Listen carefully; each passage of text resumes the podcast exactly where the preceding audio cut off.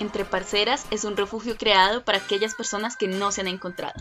O que ya lo hicieron y quieren compartir su experiencia. Con una apertura total para que seas tú misma o mismo. Y junto a nosotras sigas hablando de los temas que más nos interesan. Hola, hola, parceros. Hola, parceros y parceras, una vez más junto a nosotras en este podcast. ¡Qué emoción! Sí, claro que sí. Y para el día de hoy, bueno, ya tenemos el, la segunda entrega de el tema que veníamos hablando desde la semana pasada, que son películas de miedo o películas de terror. Sí, que es este tema que, que, que nos ha gustado tanto tratar en nuestro mes favorito del año y que aparte de todo eh, tuvimos que dividir en dos, pues por la cantidad de entregas y cantidad de películas que hay eh, que funcionan dentro de toda esta modalidad del género terror. y toda la información y lo jugoso que puede ser disfrutar todo este tipo de películas, este género en especial, ¿no? Que no es solamente como ser masoquista, Sí, sino que hay cosas más allá que podemos analizar viendo este, este género. Y por la semana pasada estuvimos con lo que era el género, eh, bueno, el subgénero de terror paranormal y psicológico. Esos fueron como nuestros temas de la semana pasada y esta semana vamos a tocar otros dos que son muy buenos, que es el gore y las animadas. Correcto. Entonces, ¿quieres ilustrarnos un poco, Caro, acerca de qué significa el género gore dentro del el género de las películas? El género gore como tal eh, trata de esta violencia extrema que se forma, eh, se forma, se muestra de forma muy gráfica ante el espectador. Entonces suele ser algo como desagradable, algo que es incómodo de ver y que suele perturbar a las personas. Tiende a mostrarse mucho desde cosas como las vísceras, la sangre, eh, etcétera, como todo lo que, todo lo que implica eh, desagrado. Eso me perturba muchísimo. A mí me cuesta, me cuesta de verdad verme una película completa que tenga ese tipo de temática. Y es un poco la idea, ¿no? Es un poco la idea de, de estas personitas que crean el gore. A mí el gore siento que tuve un, tuve un conflicto cuando lo conocí como género, porque era como, no me causa terror, o sea, ver vísceras, ver sangre, sé que hay mucha gente a la que sí, sé que hay mucha gente que le tiene mucho, mucho miedo a la sangre, por ejemplo, pero a mí nunca me causó terror eso. Sin embargo, hubo algunas películas de gore que eh, combinaban todo esto de perturbar desde ahí con otras cosas o con otros subgéneros del terror, como el terror psicológico, el suspenso, eh, incluso el paranormal en algunos momentos, y desde ahí ya es cuando empezaba como a incomodarme mucho más el desarrollo de las tramas, de la temática gore. Bueno, y partiendo de ahí, ¿cuál es la película que tú dices o que seleccionaste para, para explicar en, en, este, en este espacio? Eh, de esas, yo tengo una que no es muy conocida porque es viejita, que se llama Criaturas Rastreras y la seleccioné porque en medio de la no perturbación que me genera el gore, esa película la odié como con toda mi alma. Entonces dije, como ya, si voy a hablar de una película de terror que le recomiendo a la gente porque perturba, siento que esa aplica. Eh, la vi muy joven y partiendo de ahí es como un poco lo que hablamos la vez pasada, ¿qué hacen los niños y niñas viendo películas de terror? Un poco así. Eh, tenía yo creo que 11 años, lo más. Em, y la película como tal trata sobre eh, un pueblo pequeño en el que pues nunca sucede como nada, ¿sí? Cada quien se preocupa por lo suyo, cada quien va en su día a día, así, un pueblo casual. Eh, en eso hay una pareja el esposo está engañando a la esposa y en un encuentro que justamente está teniendo con la amante, eh, entra en el bosque y se encuentra con un tipo meteorito, como algo que cayó del espacio, eh, como un alienígena, un organismo alienígena, y se le inserta en el pecho. Y desde ahí como que empieza toda la trama de que hay algo que es eh, del espacio en el planeta Tierra. Ese algo resulta ser increíblemente similar a una babosa como a babosas, pero babosas rojas, es como si las babosas estuvieran llenas de sangre y se muestran en todos lados, empiezan a infectar a las personas. Entonces, uy, recuerdo esta muy perturbadora de una, eh, bañera donde estaba la chica y por las eh, cosas, los sifones, sí, sifones o tubos de la bañera, por ahí se metían esas cositas.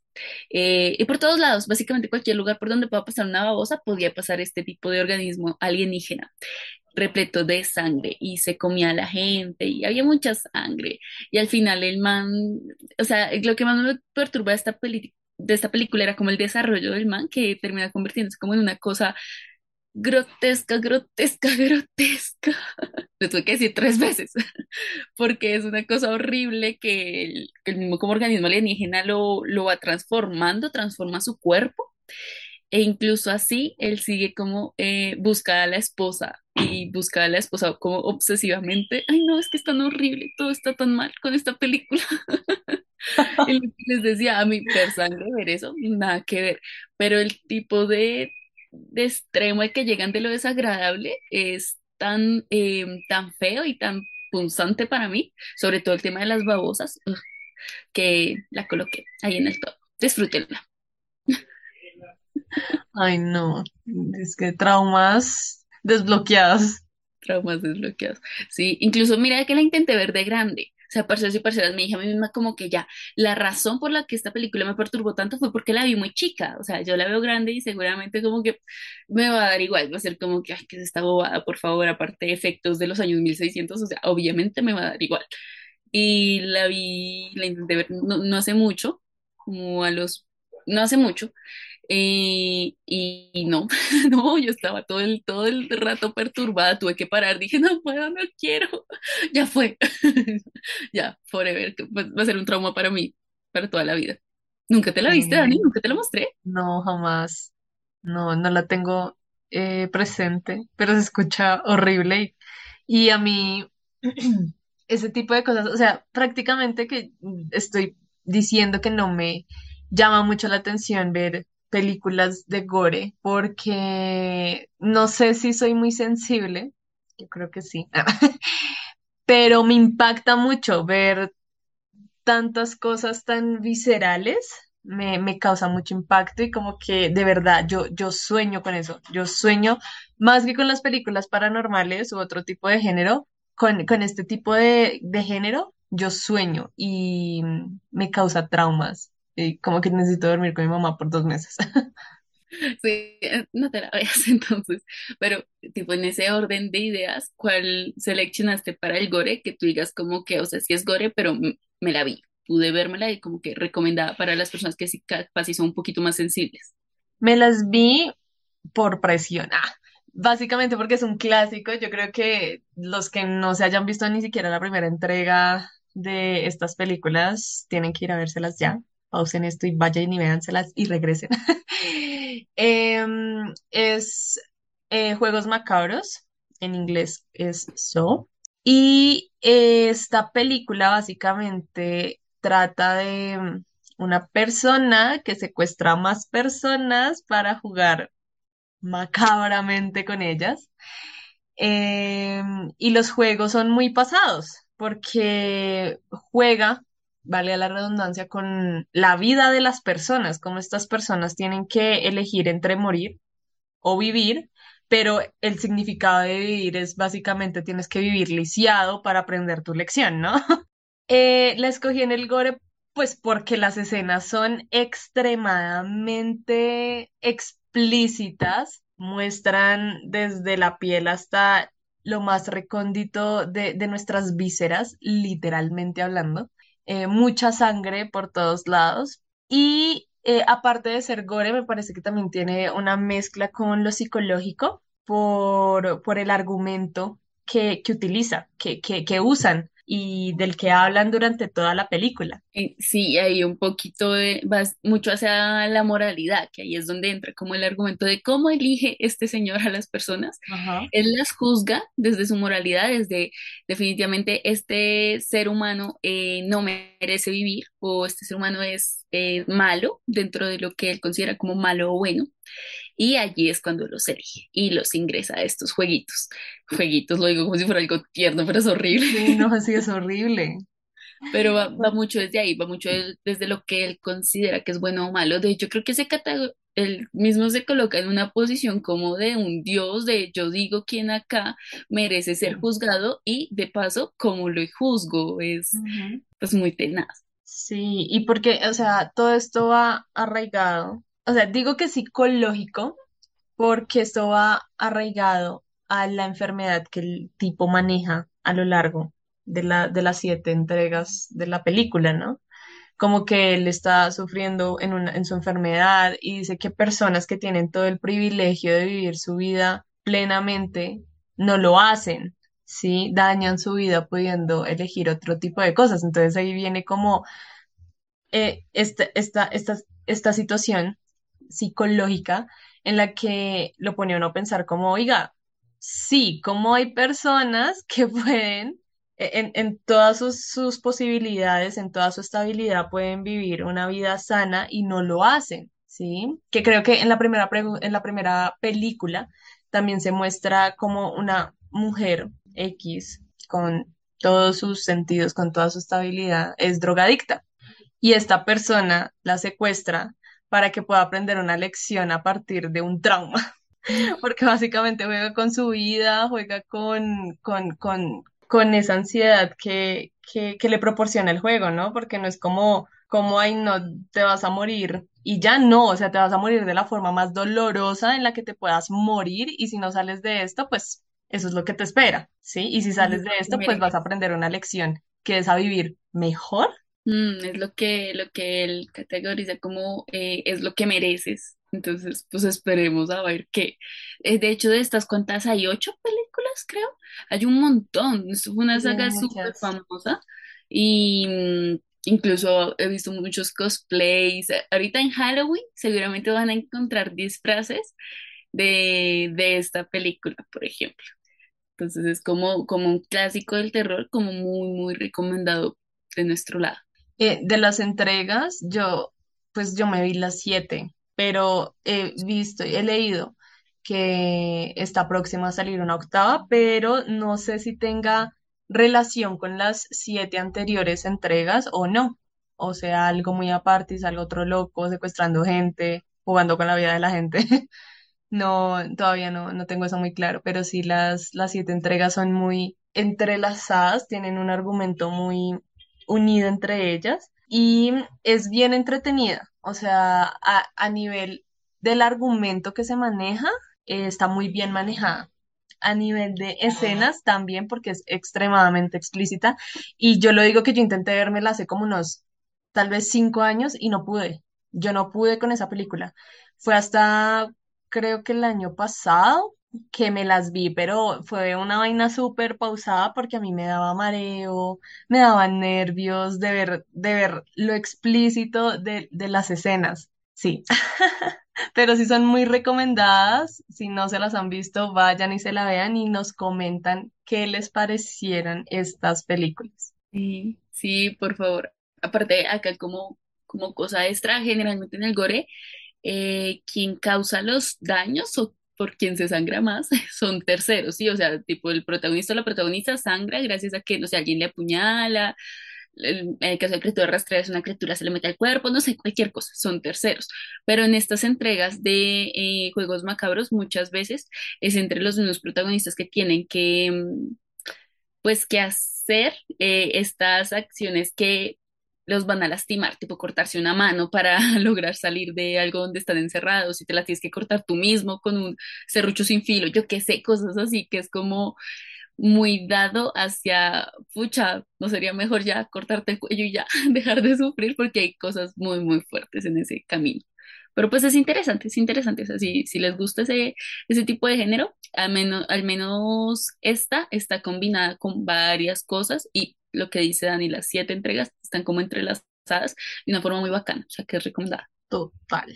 Y ahora pasamos a nuestro último género, que es yo creo uno de los más lindos de los que podemos hablar. Vamos a cerrar muy tierno esta vez. Y es el de las películas animadas. Ay, es que me encanta. Es que si yo, si yo pudiera hacer solo un capítulo hablando de películas animadas, ah, lo haría. Son perfectas, son perfectas. Y lo que más me gusta es que en cuanto a cine de terror se habla, eh, sí hay películas animadas para niños, o sea, sí hay terror para niños y niñas. Y eso me encanta. porque me encanta, no sé, pero me encanta, me encanta porque satisface como esta parte de mi eh, fan de Disney y fan de, de los muñequitos, pues, en versión adulta cuando sale. Acá hay como muchas de las que podríamos hablar porque realmente hay una recomendación extensa en cuanto a, a qué animaciones podrían ver ustedes ahí, pero pues yo quisiera escuchar la, la tuya, Dani. ¿Cuál elegiste tú? Yo elegí ah, em, la película de Coraline. Es una película animada que trata sobre una niña que se muda de casa y le cuesta un poco adaptarse a este tipo de cambios. Lo interesante con esta película es que aborda mucho el tema de la identidad que está buscando ella dentro de todos estos cambios y cómo todos sus deseos o miedos se ven reflejados en un, tipo de, de realidad alterna que existe en esta casa que está embrujada. Yo en, en, en esta, eh, pensando en Coraline, difiero un poco de lo que dijiste al principio, que es como, como películas de este tipo animadas pueden ser para niños. Yo creo totalmente que Coraline no es una película para niños, eh, exactamente porque trata temas de brujería, trata temas de fantasmas. Yo creo que la película va más hacia nosotros y cómo juega con desde lo infantil, cómo juega a- eh, con nosotros para proporcionarnos miedo. Mm, pues en cuanto a clasificación, o sea, no es para adultos, sino que está, mm, eh, creo que en clasificación de mayores de 13 años, mayores de 10 años y en algunos mayores de 7 años. Creo que esto difiere de acuerdo al país. Mayores de 13 años, siento que está perfecto. Sí, O sea, tipo preadolescentes y adolescentes son el público objetivo para esta película. Como sí. y es, es muy linda, o sea, todas las imágenes son muy bien hechas, eh, todas las escenas son muy bien argumentadas y el hilo de la película eh, te entretiene, ¿sí? Te tiene muy en, en qué va a pasar con Coraline. Así que es, la recomiendo. Es una película animada eh, que trata temas de suspenso y de miedo. eh, perfecta para verse este mes. Perfecta para ver un poco capaz. Ahí, em, perfecta para ver quizá ahí un poco en familia y eso, ¿no? Porque igual, o sea, a pesar, a pesar de, entiendo lo que dices, de capaz un niño de 10 8 años como que, uy, le puede perturbar algunas escenas, sobre todo las escenas de la otra madre, le Sí. algunas esas O escenas. sea, es que ¿cómo, cómo, la, cómo te van a poner un argumento de que conoces a otra madre que se parece mucho a tu madre real y esa madre te quiere quitar los ojos para quitarte el alma? O sea, Claro, pero lo estamos viendo en, en argumento adulto, ah, Lo ah, estamos viendo bueno, sí, nosotros de por qué a nosotros nos da miedo, pero cuando un niño o niña ve ese tipo de películas, no lo entiende de la misma forma que nosotros lo entendemos. Claro, para nosotros es re perturbador, re- ¿qué? sí, ¿qué, qué es esto? Pero para los niños y niñas, ellos lo, lo ven de otra forma. Cuando dicen un poco que los niños ven el mundo de otra forma, siento que, que sí es real. Eh, y de hecho, esta película nosotros la vimos pequeñas, porque esta película es vieja, esta película tampoco es tan actual. Y yo en ese entonces ni siquiera me, yo me acuerdo que ni siquiera me dio miedo, sino que me gustó. O sea, yo todos los Halloween, yo esperaba para verla, para ver Coraline, para ver El extraño mundo de Jack, para ver El cadáver de la novia, para ver estas películas. Yo esperaba Halloween como ansiosamente para ver estas películas, a mí me gustaban. Hoy en día ya de adulta digo como que esto está bien que lo, sea un ni- que lo vea un niño, una niña, lo empiezo a analizar pero siento que desde el argumento que te decía de los niños definitivamente ven el mundo de otra forma, capaz y sí, yo sí se la pondría, por ejemplo, a mis sobrinos, o sea, es una película que yo digo, sí, vean, vean niños muertos. Ah. No. Ay, no, qué traumante, sí, porque en la película también muestran niños muertos. Mm, Qué terrible. Pero bueno, sí, o sea, la película en sí es muy atractiva, sí, pero la línea de la, de la, de la película, el hecho de entenderla ya va un poco más allá, es un poco perturbador. Cuando creces te perturba, ay, es que todo malo, todo mal con crecer, Ah.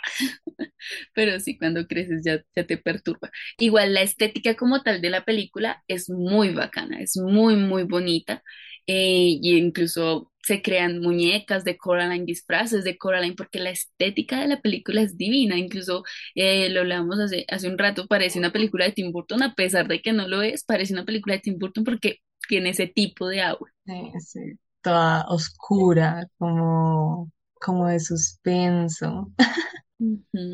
¿Y tú, Caro, cuál elegiste para mm, este tema, para esta, para este género? Justo tuve un debate porque tenía muchas en mente, lo que les decía yo, fan de Halloween eh, en cuanto a películas infantiles, pero tuve el debate de quiero presentar una que en medio de lo que me gustaba de las películas, sí me daba algo de miedo y yo sí hacía como, uh, sí está un poquito como oscurilla, como wow, que fue la de La Casa de los Sustos, así se llama.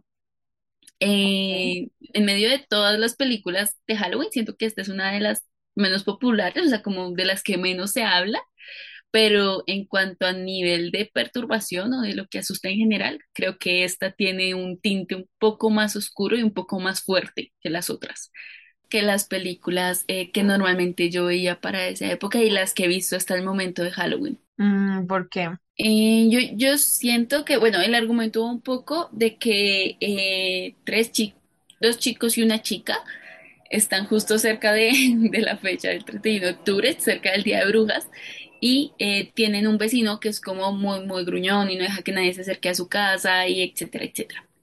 Ellos, en medio de distintas eh, dinámicas y cosillas que pasan, se dan cuenta de que la casa de ese vecino tiene vida y que el espíritu que está ahí como que no es un espíritu padre, no es de esos espíritus que los va a recibir bien, ¿sabes? O sea, como que definitivamente es un espíritu malvado y ellos empiezan como a investigar y a, mm, a alertar. Incluso llega un punto donde ellos como que se lo dicen a, a sus papás o se lo dicen a la policía en algún momento y nadie les cree, es como uno, obviamente no le van a creer, ¿no?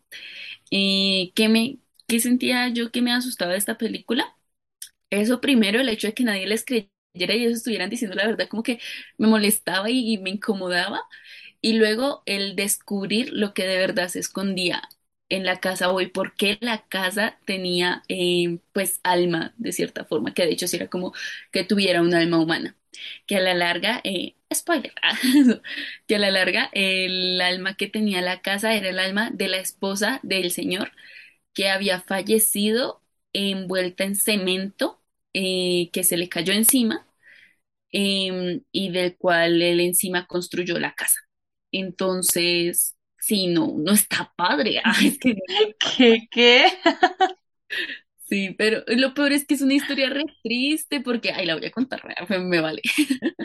Es una historia re triste porque el man la conocía a ella, ella estaba como si fuera un animal de circo y literalmente la tenían enjaulada em, y era, le decían como la gorda algo. Era una persona co- con, obesidad y le tiraban comida, le tiraban tomates, etcétera, y él se enamora de ella. Y en ese enamorarse de ella la libera, entonces la saca de la jaula, no sé qué, la, creo que incluso creo que la compra el circo, no sé, es una parte súper rara. Bueno, en fin, Em, la saca de ahí y se casa con ella, y le empieza a decir cómo, cómo que van a vivir juntos, ¿sí? Cuan- y para ella no le gustan los niños, porque los niños eran quienes la molestaban en el circo. Ok. Y cuando ella llega a- llegan a construir su casa, los niños también llegan allá a la casa a molestar. Entonces ella como que reacciona agresivamente, es como váyanse de mi casa, váyanse de mi casa, váyanse de mi casa, cuando todavía la estaban construyendo, por eso había cemento. En ese váyanse de mi casa, el señor como que ya, calma amor, son solo niños, no pasa nada. En ese no pasa nada, ella se cae y cuando se cae es lo que pasa del baño de cemento y pues ahí es cuando ella muere. El cemento le cae encima. Él construye la casa y después de construir la casa como que no quiere ningún niño niña cerca. Y ahí también como que se da cuenta de que la casa, eh, de que el alma de ella quedó en la casa y la casa por eso se mueve, la casa, la casa tiene vida pues, eh, y la casa por eso en alguna escena, por ejemplo, se come a los niños, ah, se come una patrulla y así. Entonces sí, sí siento que sí, dentro de las películas de terror infantiles, esta es la que yo diría como, uy, esa sí piénselo dos veces antes de, de colocársela a un niño o niña, porque esa cuando yo era chiquita sí me daba miedo, entonces siento que esa sí puede asustar más. Pero muy fuerte todos esos temas que tratan, por ejemplo, el de la discriminación, güey. ¿Cómo, cómo puedes quedar traumado con eso? Y, No sé, no, no me la he visto, pero se oye padre para ver. ya yo de grandecita. Sí, te la recomiendo un montón. De hecho, siento que es muy disfrutable cuando ya, ya estás grande. Yo me la repito, siempre que me la puedo repetir, me la repito. Lo que sí es que e- esa parte sí me parece interesante, esa parte de, de lo que puede sufrir una persona y de cómo reacciona después por, eh, pues, víctima de, de ese trauma que se ha generado. Por ejemplo, el caso de ella era porque como la molestaban tanto, ella por eso no quería cerca a los niños. Sí, entonces, no sé, eso es muy triste. La historia de ellos es muy triste. En fin, ni modo. Ah, ni. Pero bueno, estos fueron nuestras opiniones, nuestras recomendaciones acerca de las películas que se tienen que ver desde otra perspectiva, tal vez, en Halloween. Sí, parceros y parceras, nos cuentan porfis cuáles de estas películas se vieron, cuáles les gustaron, cuáles no, cuáles son clásicos y vieron quizá en su infancia. Y ahí como recomendación especial, véanse también la nueva de Hocus Pocus, Hocus Pocus 2. Ah, entonces, para que también le den como una oportunidad a esa nueva película dentro de las clásicas de Disney que salió. Sí, totalmente se la tienen que ir a ver y coméntenos cuál fue la que les gustó, si tienen otras recomendaciones para que nosotros podamos hablar aquí acerca de ellas y verlas desde otra perspectiva. Coméntenos, háblenos acerca de eso. Y nada, nos vemos en otro episodio. Los amamos, parceros. Bye bye. Los invitamos a seguirnos en Instagram, donde todas las semanas dejamos un espacio abierto para que escriban sus experiencias respecto al tema de nuestro siguiente episodio. Gracias por escucharnos. Bye bye, parceros y parceras.